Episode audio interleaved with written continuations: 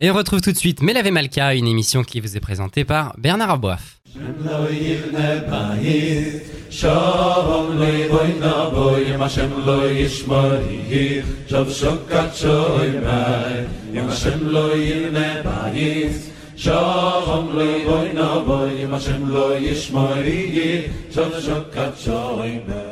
Bonsoir à tous, Bernard Aboif au micro. On se retrouve comme tous les samedis soirs pour Melavé Malka, une grande émission de Torah et de pensée juive. Et nous sommes en ligne avec Raveli Lemel. Bonsoir Raveli Lemel, Shavuot. Bonsoir. Et nous allons, comme chaque semaine, survoler la paracha euh, qui nous occupe cette semaine. On est donc vers un, un nouveau chapitre. Et on arrive à celui qui s'appelle Vayeshev. Dans ce chapitre, il y a une histoire qui est très étonnante parce qu'on voit Yuda euh, en pris dans une histoire avec Tamar, qui euh, à ce moment-là apparaît comme une prostituée. Alors c'est vrai qu'on n'en parle pas souvent, mais parce qu'on est très étonné. On est très étonné de voir euh, un personnage aussi considérable, tellement important, tellement euh, juste, se retrouver dans une situation comme celle-ci. Et bien sûr que si la Torah nous la raconte, c'est qu'elle a des enseignements. Et c'est c'est ce- de cela dont vous voulez parler ce soir, Ravel Lemel. Exact. En effet, on est une paracha dans laquelle on a cet événement qui est quand même un événement assez bouleversant. En tout cas, quand on en a une lecture extérieure, c'est cette fameuse rencontre de Yehuda avec celle qui s'appelle Tamar, sa belle-fille, et avec laquelle il va y avoir une relation. Et à partir de cette relation, d'ailleurs, eh bien, vont naître deux enfants, dont l'un d'entre eux sera à l'origine de la lignée du Messie. Alors, évidemment, c'est une histoire extrêmement intéressante parce que on se rend bien compte que toute l'histoire du Mashiach arrive à travers des, des événements complètement improbables et surprenants. Quand on analyse le texte sur place, eh bien, on voit bien Vayet et la derrière. Le texte nous dit bien que euh, c'est Dieu, au fond, qui est en train ici de, pousser Yehuda à aller vers euh, celle qui est Tamar. Et donc, euh, il y a quelque chose de beaucoup plus profond qui est en train de se jouer. D'ailleurs, quand vous analysez plus en profondeur le texte, il y a ici comme une forme de vrai mariage qui se passe entre les deux. Mais ce qui est passionnant, au fond, c'est surtout ce qui va se passer lorsque Yehuda se rend compte que sa belle-fille eh bien, est enceinte et il ne sait pas que c'est de lui. Et là, eh bien, euh, la condamne. Il dit c'est pas possible, il y a un acte de prostitution et elle, elle est là. Et le texte nous dit Himutsed vishalchel Chami, elle est morte. Elle est, posée là et elle, elle envoie son beau-père les mots suivants. Elle lui dit voilà le message. C'est celui à qui appartiennent ces objets de qui je suis enceinte. Car en effet, lorsque Yehuda s'était tourné vers elle, il lui avait donné des objets en gage pour pouvoir payer par la suite. Et puis, elle disparaît, elle garde les objets. Elle dit voilà, j'ai ces objets, ben, c'est à celui à qui ça appartient. Moi, je sais pas.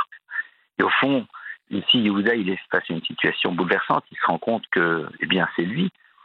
Il aurait pu euh, trouver une solution de, de secours, dire bon, écoutez, euh, il y a donc ici enquête à mener. Nous allons revenir sur le dossier, euh, nous allons reprendre les éléments et puis on vient voir. Et puis après, bon, ben, on n'en parle plus. Et le texte nous dit que Yehuda est en train de faire quelque chose qui, a priori, est censé le fusiller complètement. C'est-à-dire, c'est la fin de sa carrière, on aurait dit chez nous. Il dit, ben oui, elle a raison, c'est moi. Vous imaginez un petit peu, il est là, il reconnaît. Il reconnaît qu'en effet, bien, il s'est trompé, pas seulement il s'est trompé.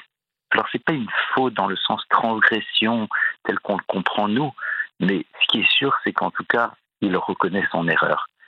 Et au moment où il reconnaît son erreur, eh on peut dire ça y est, ça y est, Yehuda, euh, c'est terminé, on est de côté. Et c'est là où justement toute l'histoire de Yehuda commence, et c'est de là que commencer la, la lignée du Messie. Euh, pourquoi? Parce que il a cette capacité de son côté de reconnaître qu'il a pu faire une erreur et de ne pas avoir peur et de l'assumer. Euh, cette notion de tzadkan imeni, et d'ailleurs c'est ce que dans les bénédictions qu'on donnera à Yehuda, il y aura marqué Yehuda ata yoducha achecha. Yehuda, eh bien, toi en vérité, tu vas accéder à la dimension du Olam du monde à venir, parce que justement, tu n'as pas eu peur de reconnaître devant les autres l'erreur qui était la tienne. Alors évidemment, euh, ça nous interpelle parce que imaginez dans nos sociétés quelqu'un qui serait capable d'avouer devant tout le monde qu'il a fait une erreur, généralement, eh bien, cette personne sera clouée au pilori. La grandeur de justement Yehuda, mais surtout de ceux qui l'entourent, c'est de voir dans cette reconnaissance d'une erreur l'expression d'une réelle grandeur qui justement va être à l'origine de ce qui pourra amener la royauté du roi David et donc le Mashiach. Ça, c'est au niveau de Yehuda, et d'ailleurs, c'est très intéressant parce que vous savez que parmi les très grands maîtres de la pensée juive, il y en a un qui s'appelle Rav Israël Salanter. Israël Salanter était un génie absolu et quelqu'un qui a beaucoup développé l'étude du moussard, c'est-à-dire l'étude de tout ce qui a trait au domaine de l'éthique. Et c'était aussi un Talmid Racham, quelqu'un qui avait une connaissance entourage gigantesque. Et on dit qu'un jour, il donnait un cours quelque part et une personne lui a posé une très bonne question. Et lui, évidemment, va dire, eh bien, la question est excellente, je remets en cause tout ce que je viens de dire. Et après cela, il a expliqué, il a dit, au moment où on m'a posé la question, j'ai eu trois, quatre réponses immédiates qui sont arrivées en tête. Et elles auraient pu satisfaire les gens. Mais je savais que dans l'absolu, elles n'étaient pas vraies. Alors j'ai reconnu que la question est excellente. Ah, maintenant, les gens vont penser que je suis peut-être moins brillant, et peut-être que ça va avoir un impact sur la suite de mon discours dans certains domaines. C'est plus mon problème. Voilà un petit peu déjà cette capacité de Roda. Mais de l'autre côté aussi, on a quelque chose d'incroyable. On a Tamar. Tamar qui est là, qui dit Moi, je dis rien. Et Tamar ne dit rien. Et elle sait très bien que les conséquences pour elle peuvent être extrêmement dures. Elle va être condamnée. Et de là, nos maîtres apprennent que il vaut mieux parfois pour une personne de se laisser aller tomber dans une fournaise ardente plutôt que de faire honte à quelqu'un en public. Et c'est vrai que c'est quelque chose de, de, bouleversant, de voir que elle dit, eh bien, moi, je ne ferai pas honte à quelqu'un en public, je ne dirai pas c'est lui, je ne pointerai pas de doigt accusateur sur lui. Ô combien aujourd'hui dans nos générations dans lesquelles on voit qu'on est à l'affût de, des moindres petites choses pour justement en public vilipender, et c'est exactement le contraire. Et c'est d'ailleurs la raison pour laquelle, eh bien, elle va être celle qui, va amener aussi le Mashiach. D'ailleurs, il y a un très bel enseignement dans le traité de Ktuvot. Euh, il y avait un maître qui s'appelait Maroukva. Maroukva euh, avait dans, son quartier une personne qui était pauvre et chaque semaine, eh bien, il, glissait discrètement à l'entrée de chez lui quelques pièces d'argent, quatre pièces exactement d'une Talmud, et puis après, euh, il s'enfuyait. Le, le, pauvre les retrouvait chaque semaine, et puis une semaine, il s'est dit non, non, je, veux voir qui est. Et donc, euh, il se cache, et lorsqu'il voit euh, eh bien, que les pièces arrivent, il sort, et, et Marouk va s'en rendre compte, alors il, s'enfuit. Il court très, très, très vite avec son épouse et son épouse et lui, eh bien, pour ne pas être reconnu de ce pauvre, euh, vont rentrer dans un four. Dans un four, vous savez, ces grands fours à pain, dans lequel il fait très chaud, dans lequel il, il se brûle un peu les pieds. Mais, mais pourquoi? Parce qu'ils ne veulent pas lui faire honte. Mais quelle honte? Quelle honte? Ah, Il est pauvre, on lui donne de l'argent. Non, parce que leur finesse, leur délicatesse, c'est qu'on va le rencontrer de nouveau. Et on ne veut pas qu'il se sente gêné par rapport à nous de réaliser que c'est nous qui lui apportons. Voyons jusque où vont les choses dans cette dimension de raffinement extrême dont vont faire preuve d'un côté Yehuda et de l'autre côté, et de l'autre côté Tamar. Yehuda, dans cette capacité à reconnaître. Et d'ailleurs, on le voit bien, Yehuda c'est Yehudi, Yehudi c'est le juif, c'est la reconnaissance dans la double acceptation de son terme. Et à la fois je reconnais, je dis merci, je reconnais ce que l'on m'apporte et en même temps je n'ai pas peur de reconnaître mes erreurs, mes dysfonctionnements, mes faiblesses. Au fond, tout ce qui fait de nous un être humain qui a besoin d'avancer, de progresser. Mais on ne peut le faire que dans un monde qui comprend que reconnaître son erreur, c'est l'expression d'une grandeur réelle, avec cette interrogation sur ce qui se joue dans nos générations. Et de l'autre côté, eh bien, Tamar. Tamar qui est cette femme qui a un courage incroyable parce qu'au fond, elle aurait pu dire, vous savez, c'est lui, et puis ça suffisait. Elle dit non, cette notion de malbin rabin, de ne pas faire honte à quelqu'un en public. Nos maîtres disent dans les Talmuds que quelqu'un peut transgresser un interdit d'avoir une relation interdite, mais il peut, s'il fait tchouva, eh bien, avoir accès au monde futur. Par contre, quelqu'un qui fait honte à une personne en public, celui-là ne peut pas avoir accès au monde futur parce que il a détruit véritablement quelqu'un. Voici ces leçons extraordinaires que ces deux personnages nous donnent dans cet événement qui est très très surprenant, très bouleversant, qu'il faut étudier avec profondeur, parce que vous vous rendez bien compte que si la Torah nous relate cela, c'est qu'il y a pour nous un enseignement formidable. Le Mashiach va aboutir d'un monde dans lequel la préoccupation que l'on a de ne pas faire de souffrance à l'autre, de ne pas lui faire de peine, de ne pas lui faire à de ne pas lui faire de honte, et ce, quelles que soient les situations, eh bien, est au cœur de son arrivée dans ce monde, à nous de savoir nous en inspirer tout simplement. Ravelli Lemel, on va essayer effectivement de réfléchir, c'est tellement important dans notre monde où tout se voit, tout se dit, les téléphones, les, vidéos qu'on partage. Alors euh, oui, essayez de ne pas humilier quelqu'un en public, c'est très important. Merci pour euh, ces belles paroles et ce bel enseignement. Shavuatov. Shavuatov.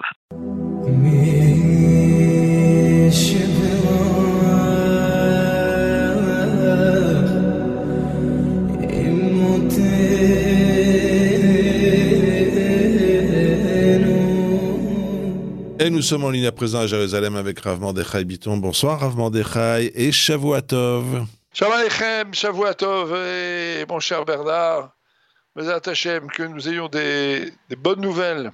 Alors vous, Rav Mordechai, vous voulez intervenir sur la personnalité de Yosef qui, en fait, euh, dites-vous, est la continuité de Yaakov dans le sens où c'est le juif de l'exil. Donc on a vu, d'ailleurs on vous a entendu la semaine passée intervenir sur, euh, cette question, mais Yosef vraiment c'est l'homme juif en exil avec deux enfants qui sont nés euh, en exil en Égypte. Et euh, comme à chaque fois j'ai envie de dire, il est un exemple pour nous, un exemple à suivre, comme à chaque fois avec la Torah, Maase Avot Simanabanim, et on va comprendre d'abord déjà ce que veut nous enseigner la Torah et ensuite comment nous on peut se comporter euh, face à l'exil, en espérant évidemment avec vous que celui-ci se terminera le plus vite possible. On continue donc notre, effectivement notre réflexion sur Parashat Vayeshev. On est sorti ce Shabbat de Parashat Vayeshlach. Cette semaine maintenant, on rentre dans la Parashat Vayeshev. Alors qu'est-ce qui se passe dans Parashat Vayeshev? Bah, Il se passe qu'on découvre donc euh, cette fois-ci ce que, nos ce que nos sages appellent une des sources de l'exil. La mésentente entre Yosef et ses frères qui devient un conflit, puis qui après devient une espèce de guerre familiale. Et donc Yosef euh, est vendu par ses frères, et donc il se retrouve en Égypte. il faut se rappeler que Yosef, dans l'esprit de Yaakov, était en fait son continuateur. Rappelons-nous qu'au départ, lorsque Yaakov se marie, il pense épouser Rachel, et il pense donc, quand il euh, va euh, avoir cette relation intime avec elle, il pense donc en quelque sorte permettre la naissance d'un fils aîné qui va être son continuateur. Et ce fils aîné devait être Yosef. Et donc finalement, les plans ont été bouleversés par Laval. C'est donc Réhouven qui va naître comme premier fils de Léa, mais plus tard, Rachel euh, va donc donner naissance à Yosef, et Yosef, c'est celui auquel Yaakov va tout donner. Il va donner sa Torah. Alors de quelle Torah s'agit-il? On se rappelle que Yaakov, avant de s'enfuir chez Laval, est resté 14 ans à étudier chez Ever. Ever étant le petit-fils de Noach. Qu'est-ce qu'il a appris chez Ever Il a appris comment se comporter en exil face à Lavan. Pourquoi? Parce que Ever avait connu la génération qui avait fabriqué la tour de Babel. La génération qui avait fabriqué la tour de Babel était une génération extrêmement sophistiquée sur le plan technologique, extrêmement pointue sur le plan intellectuel, mais très dépravée. Et donc, il s'agissait d'apprendre comment tenir dans un contexte qui était un contexte d'idolâtrie, un contexte euh, de perversion intellectuelle. Et, donc, avant de partir chez Lavanne, qui était un manipulateur, qui était un menteur, qui était un, pervers, à la fois sur le plan personnel, mais en même temps sur le plan intellectuel, sur le plan idéologique, on pourrait dire, aujourd'hui. Donc, avant de se rendre chez Lavanne, il va donc passer du temps chez Ever, qui a connu les gens de la tour, de la génération de la tour de Babel. Et donc, Yaakov, en fait, a appris la Torah de l'exil. Il a appris la manière dont un juif peut résister à la fois à la violence de l'exil, c'est-à-dire les périodes de persécution, mais en même temps à la perfidie, à la perversion intellectuelle et morale dans laquelle on veut le faire tomber, en même temps aux séductions de l'exil. Parce que toutes ces phases-là, il va les passer chez Lavan. donc, il l'enseigne à Yosef. Pourquoi? Parce qu'il a la préscience que Yosef va se retrouver lui-même en exil et en quelque sorte va préparer l'atterrissage du peuple juif en exil, puisque depuis Avram, on sait que le peuple juif devait passer par une terre étrangère dont il sortirait et à partir de laquelle il pourrait recevoir la Torah et rentrer après plus tard en Eretz Israël. Et donc c'est Yosef qui va préparer le terrain. C'est ce que Yosef a reçu donc de, a reçu de Yaakov. Alors chez Yaakov, on a vu sa résilience au niveau spirituel. C'est ce qu'il va dire à Lavan. Im Lavan Garti, j'ai habité avec Lavan. Garti, ça veut dire j'ai habité, c'est le même que Tariak, qui veut dire 613. J'ai habité avec Lavan, mais j'ai gardé les 613 mitzvot. Là, ici, avec Yosef, on va voir autre chose. On va voir un jeune homme de 17 ans, beau, intelligent, euh, qui réussit, et qui se retrouve livré à la perversion. Euh, l'empire égyptien, euh, par nos sages, est donc décrit comme un empire de perversion sexuelle, un empire de, débauche. Et donc un jeune homme de 17 ans, très beau, eh ben, se retrouve lié à un milieu dans lequel on pratique euh, l'homosexualité, la débauche, les tromperies, les, les femmes ne sont pas précisément fidèles à leur mari. D'ailleurs, nos sages nous disent qu'en Égypte, les femmes donnaient plusieurs contrats de mariage à plusieurs hommes. Une femme pouvait se marier avec plusieurs hommes. Donc on est aussi dans un, dans, un, dans, un, univers dans lequel les barrières de tsniou, de pudeur ont été complètement abolies. Et Yosef, donc, euh, Yosef se retrouve là-bas. Alors, ce qui est intéressant, c'est que dans l'épisode, c'est la paracha de Vayetse, on a raconté l'histoire de la naissance des enfants de Yaakov. On nous raconte que lorsque euh, euh, Rachel a mis au monde Yosef, à ce moment-là, nous dit Rachi, Yosef, c'est celui qui peut s'opposer à Esav, il peut s'opposer à Esaü, donc il peut revenir.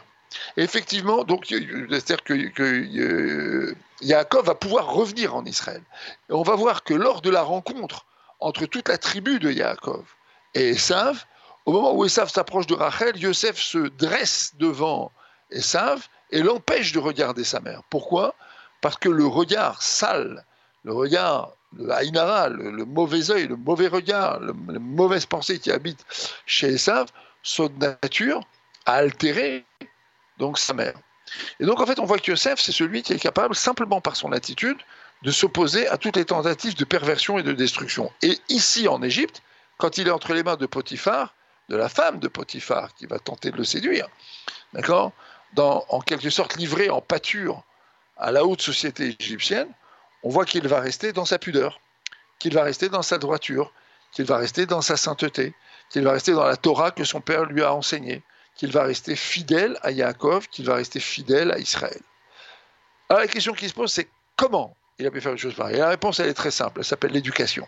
Et d'ailleurs, il va avoir deux fils, Ephraim et Ménaché, et lorsque le vendredi soir, nous bénissons nos fils, nous leur souhaitons d'être comme, comme Ephraim et Ménaché. Pourquoi pas comme Yosef Pourquoi pas comme Yaakov pourquoi pas comme Yitzhak Parce que Ephraim et Ménaché sont les deux premiers enfants juifs nés en exil dans l'atmosphère de perversion égyptienne et qui sont restés fidèles à leur père, à leur père Yosef, à leurs ancêtres, à leur héritage, à leur judaïsme, à leur Torah, à leur sainteté, qui sont restés droits sur le plan intellectuel, sur le plan moral, sur le plan idéologique, on dirait aujourd'hui, sur le plan spirituel. Et donc il y a ici, il y a un message qui nous est donné qui est un message de résilience. Et c'est intéressant parce que Autant Yaakov, c'est quelqu'un qui doit affronter, on va dire, euh, l'entourloupe, la ruse, et donc d'une certaine manière la confusion. Autant Yosef, c'est quelqu'un qui est exposé à un modèle de destruction spirituelle qui s'appelle la mutilation. C'est-à-dire que le juif, finalement, est invité à se mutiler sur le plan moral et donc à adopter les mœurs et les, et les us et coutumes d'une civilisation complètement dépravée. en fait, dans un certain cas, quand on lui demande de céder à des séductions euh, intellectuelle, idéologique, celle de l'idolâtrie. On lui demande de céder finalement à la confusion. Mais ici, ce à quoi on lui demande, c'est de se mutiler. C'est tout simplement de ne pas du tout être lui-même, d'abolir en quelque sorte ce qui fait le socle de sa personnalité. Là, Youssef, il va complètement refuser. donc ici, un modèle qui est un modèle très intéressant parce que le peuple juif n'a jamais livré de, de, combats, euh, de combats violents, de combats impérialistes ou ce genre de choses. Et c'est pas du tout. La Torah ne demande pas du tout, au contraire de l'islam, par exemple, parce qu'on a ce problème aujourd'hui avec l'islam, d'accord? On ne pas du tout de conquérir les esprits ou quoi que ce soit. La Torah, ce qu'il demande, c'est d'être. Et Yosef, il a été. C'est tout ce qu'il a fait. Et il a suscité finalement, à la fin de son aventure, l'admiration de toute l'Égypte. Il est devenu le vice-roi d'Égypte, mais n'a jamais cherché à convertir qui que ce soit, n'a jamais cherché à imposer ses vues, n'a jamais cherché à, assujettir qui que ce soit, et c'est finalement là l'aventure du judaïsme au milieu des nations du monde. La Torah ne nous demande pas d'imposer nos vues ou de faire partager nos vues. La Torah nous demande d'être et de susciter par là l'intérêt. Et à partir de là, bah, celles et ceux qui veulent euh, se joindre à l'aventure peuvent le faire, mais ça n'est pas l'objectif. L'objectif, c'est d'être. L'objectif de la Torah, c'est de donner une armature pour être. Voilà. Et que cet être puisse effectivement servir, euh, servir de modèle moral aux nations du monde, il ne s'agit pas ici, de convaincre et d'assujettir qui que ce soit. je crois que c'est fondamental, parce que c'est une dimension qui renvoie le juif au travail qu'il doit faire sur lui-même. Fondamentalement, le juif est invité à faire un travail sur lui-même avant de chercher à faire un travail sur les autres. Et c'est ce que Yosef nous apprend en exil. D'abord, il va se maintenir, d'abord, il va faire un travail sur lui-même, et grâce à ce travail qu'il fait sur lui-même, ses deux enfants vont suivre. Voilà.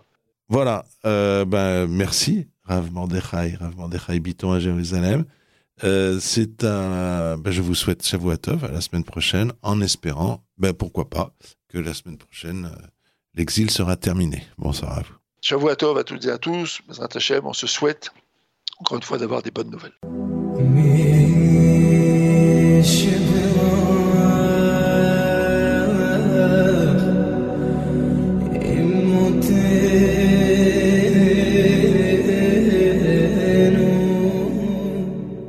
Et nous sommes en ligne à présent avec Ravgé. Bonsoir Ravgé, Shavuatov. Bonsoir Shavuatov. Ravgé, on va parler de la fête de Hanouka avec vous. Et, euh, et vous voulez nous dire que euh, Hanouka, c'est aussi la fête de la loi orale. Pourquoi est-ce que c'est aussi la fête de la loi orale?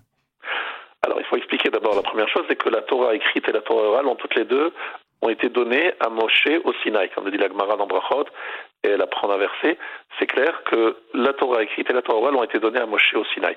Simplement, euh, effectivement, euh, il y a eu un développement particulier à partir de Hanouka. Euh, et ce développement, je voudrais l'expliquer. D'abord, il faut comprendre que les Grecs sont des, un peuple de, gens très intelligents, une partie en tout cas de grands philosophes, et qui ont tenu tête aux au, rabbins, comme le dit la Gemara dans Brachot, page 8. Et euh, effectivement, il fallait euh, leur répondre avec euh, beaucoup d'intelligence et beaucoup de, de, doigté. Il se trouve que la Torah orale fait beaucoup, laisse beaucoup la place à ce qu'on appelle la chorma, c'est-à-dire à la réflexion, à l'analyse, à la sagesse et à la pensée. Euh, puisque euh, pour ceux qui ont déjà étudié le Talmud euh, parmi vous savent que c'est une c'est assez ardu. Il faut il y a plein de questions, de réponses, d'analyses. ça demande un vrai effort intellectuel et, et donc l'homme, c'est-à-dire les commentateurs et, et, et, déjà les rabbins, on parle. C'est des rabbins qui s'expriment. Sauf que nous considérons que ces paroles sont, ont été dites à, Moshe au Sinaï, à Moïse au Sinaï. Sauf que, euh, avec le temps, et surtout avec la période grecque, il y a ce qu'on appelle le rocher, l'obscurité qui est descendu dans le monde, c'est-à-dire une forme d'oubli, où, euh, où en tout cas des discussions apparaissent euh, les plus connus sont la famille Hillel et Shammai, donc Hillel, Beth Hillel et Beth Shammai, euh, qui donc euh, se disputent tout le temps sur des questions évidemment de Torah. Et évidemment, c'est pas personnel, c'est juste de, ce que Marloquette Shem Shammai, une discussion qui est désintéressée et, et qui pose donc énormément de problématiques puisqu'il y a des discussions sans fin. Alors pourquoi euh, Hanouka? Parce que Hanouka justement, c'est le moment où on a pris le dessus sur la civilisation grecque. Et donc, on, euh, Dieu a, offert au peuple juif euh, l'éclat de la Torah orale euh, pour que, dans l'obscurité, c'est-à-dire dans une période d'exil, puisque après les Grecs, ce seront les Romains, et c'est un exil très long et très, et très dur qui va commencer. Donc, à cause des Grecs, il a commencé à avoir une certaine oubli, mais cet oubli a, laissé, a donné la place à une analyse et à une discussion extrêmement fructueuse et qui a apporté une grande, euh, grande vitalité dans les, dans les lieux d'études, puisque vous savez, lorsqu'on rentre dans, un, dans une yeshiva, dans un lieu d'études, c'est, c'est extrêmement vivant, il y a énormément de discussions, il y a des, des oppositions au début, puis après on, on, trouve la solution, mais énormément, euh, énormément de, de, difficultés à soulever, à soulever, à répondre, à résoudre. Et, ça, euh, nos sages nous expliquent que c'est quelque part suite à l'oubli. Donc, d'un côté, c'est malheureux, malheureux parce qu'on a oublié. Mais en même temps, euh, Elo, Velo, Divrei, Lokim, euh, tous expriment l'expression du Dieu vivant, c'est dévoiler les différentes facettes de la vérité. Et à travers cette discussion enrichissante, eh bien justement, euh, ça entraîne plus de, on va dire, d'implication personnelle, de réflexion, euh, et donc ça donne euh, beaucoup, beaucoup de richesse à la Torah. La Torah s'élargit grâce à la Torah orale qui est donnée aux hommes et qui en même temps, doit, on doit respecter évidemment certaines règles. Pas n'importe qui, pas n'importe comment, on peut pas dire ce qu'on veut. Il y a des règles à respecter, mais en même temps une certaine liberté qui est donnée à une certaine parole qui est donnée à, la réflexion, à la pensée, à la svara, à la déduction, etc. Et tout cela, ça commence surtout à partir de Hanouka, où euh, véritablement on appelle ça l'éclatoire oral, c'est cet foisonnement de discussion et, ce foisonnement d'études et d'approfondissement va se faire jour à ce moment-là. Je vous rappelle que Hanouka c'est au milieu, au milieu de la euh, période du Second Temple. Euh, on n'est pas loin de la destruction du, Second Temple qui aura lieu donc euh, entre 180 et 200 ans plus tard. Il va y avoir après l'exil de Rome. La fin du Deuxième Temple sera aussi problématique. Il y aura donc des grandes persécutions et des difficultés et il faudra absolument résister. Alors la Torah a trouvé pour nous faire résister, permettre de résister justement nos synagogues mais aussi nos lieux d'études, qu'on appelle le Beth Midrash.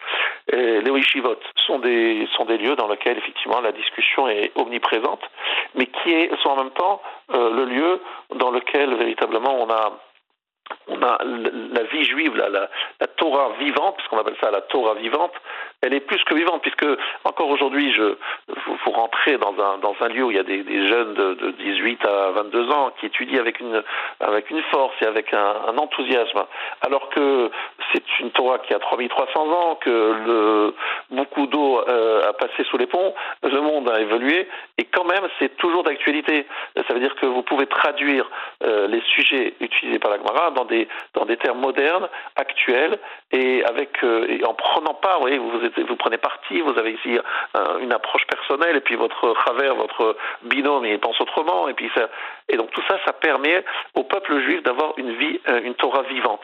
Et cette Torah vivante, cette Torah qui évolue, qui, s'adapte aussi euh, en fonction, euh, évidemment, des, découvertes scientifiques et technologiques, avec toutes les problématiques que, que ça pose. Il y a quelques instants, j'étais au téléphone avec quelqu'un qui avait un problème de, frigidaire, le Shabbat. Est-ce qu'on pouvait l'ouvrir, pas l'ouvrir, les lumières qui s'allument, la ventilation qui commence? Vous imaginez bien que les frigidaires, ça n'existait pas à l'époque de l'Agmara. Et pourtant, on arrive à trouver des solutions grâce à cette analyse profonde et vraiment très approfondie des lois du Shabbat, en, en comprenant le sens des choses. Et l'analyse des choses nous permet de trouver des solutions aux problématiques modernes. Donc tout ça, ça s'est développé surtout à partir de l'époque de Hanouka et euh, aujourd'hui encore, jusqu'à aujourd'hui, jusqu'à la fin des temps. Et cette euh, recherche de la vérité, euh, le Ramchal, dans son livre à dire Bamavam, donc un livre de Kabbalah, il dit qu'en fait, ces, questions, ces, difficultés qu'il faut, qu'il faut résoudre, c'est faire reculer l'obscurité du monde. Lorsqu'un juif se, fait des efforts, s'investit, essaye de, trouver la vérité dans, dans, toute cette masse de, de, de, questionnements qui se trouvent dans, dans l'Agmara, finalement, il fait un peu reculer l'obscurité dans le monde parce qu'il recherche la vérité, il recherche la lumière, il recherche. C'est ce qu'on fait, ce que représente les, lumières de Hanouka, faire la lumière dans l'obscurité. Et qu'est-ce que c'est faire euh, étudier une Gemara? C'est très obscur au départ. Au fur et à mesure qu'on avance et qu'on analyse, eh bien, on, découvre euh, la lumière qui se trouvait cachée dans dans cette dans cette page, euh, on va dire qui n'a pas changé depuis euh, des centaines et des centaines d'années et qui euh, commentait d'ailleurs, un petit cocorico en passant, euh, sur chaque page euh, de, de vous avez Rachi à droite, euh, Tosafot à gauche, et en fait, c'est les rabbins français qui sont en véritable star de la Gemara, qui est donc babylonienne, comme vous le savez, et tout ça nous permet de dévoiler la lumière dans l'obscurité.